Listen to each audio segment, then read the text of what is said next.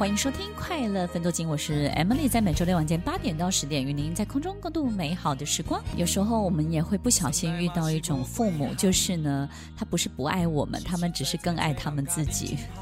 所以呢，很多时候，我我们也感可以感受得到爱，但是呢，哇，我的父母亲就花很大的时间在注意他自己，好像我们变成他的丫鬟，然后服侍他们，变成我们是他们的父母亲。你有没有遇过这样的情形，或是你自己本身也是在这样的家庭长大的呢？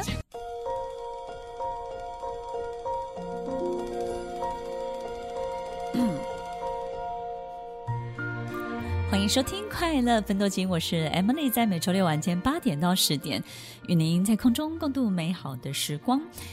我们有时候买一件衣服，觉得很好看，就问爸爸妈妈好不好看。但是我们可能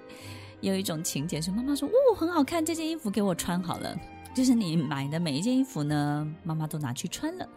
或者是呢，我们在。生活当中遇到一些好事情，然后呢，你的父母亲呢，其实就是整盘都端去，对不对呢？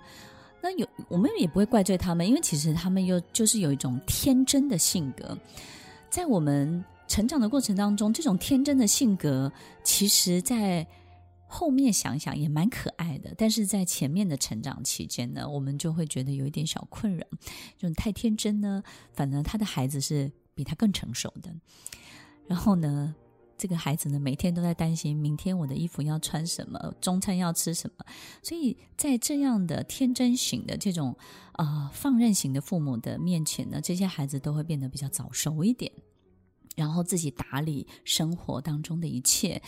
然后好像变得像一个小父母一样。反而你要反过来去担心妈妈有没有吃饭，爸爸有没有穿衣服，然后爸爸是不是赌气就不吃东西了。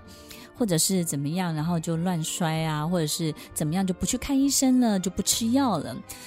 我们有这种天真型的父母，在我们成长过程当中呢，你会觉得很辛苦，然后你也觉得有时候会很生气，觉得他们怎么可以这么任性，这么任性就离开一个工作，然后告诉你没有钱了，不能补习了。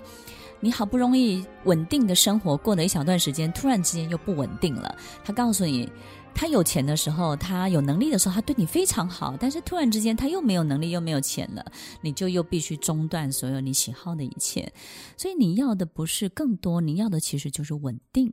要的就是人生当中的如常，要的就是人生当中的许许多多的这种安全感。我们在这样的父母面前比较不容易感受到这种安全的感觉，因为你永远不知道他又要惹什么祸，又要做什么样的事情。然后呢，所有东西都搞得轰轰烈烈的。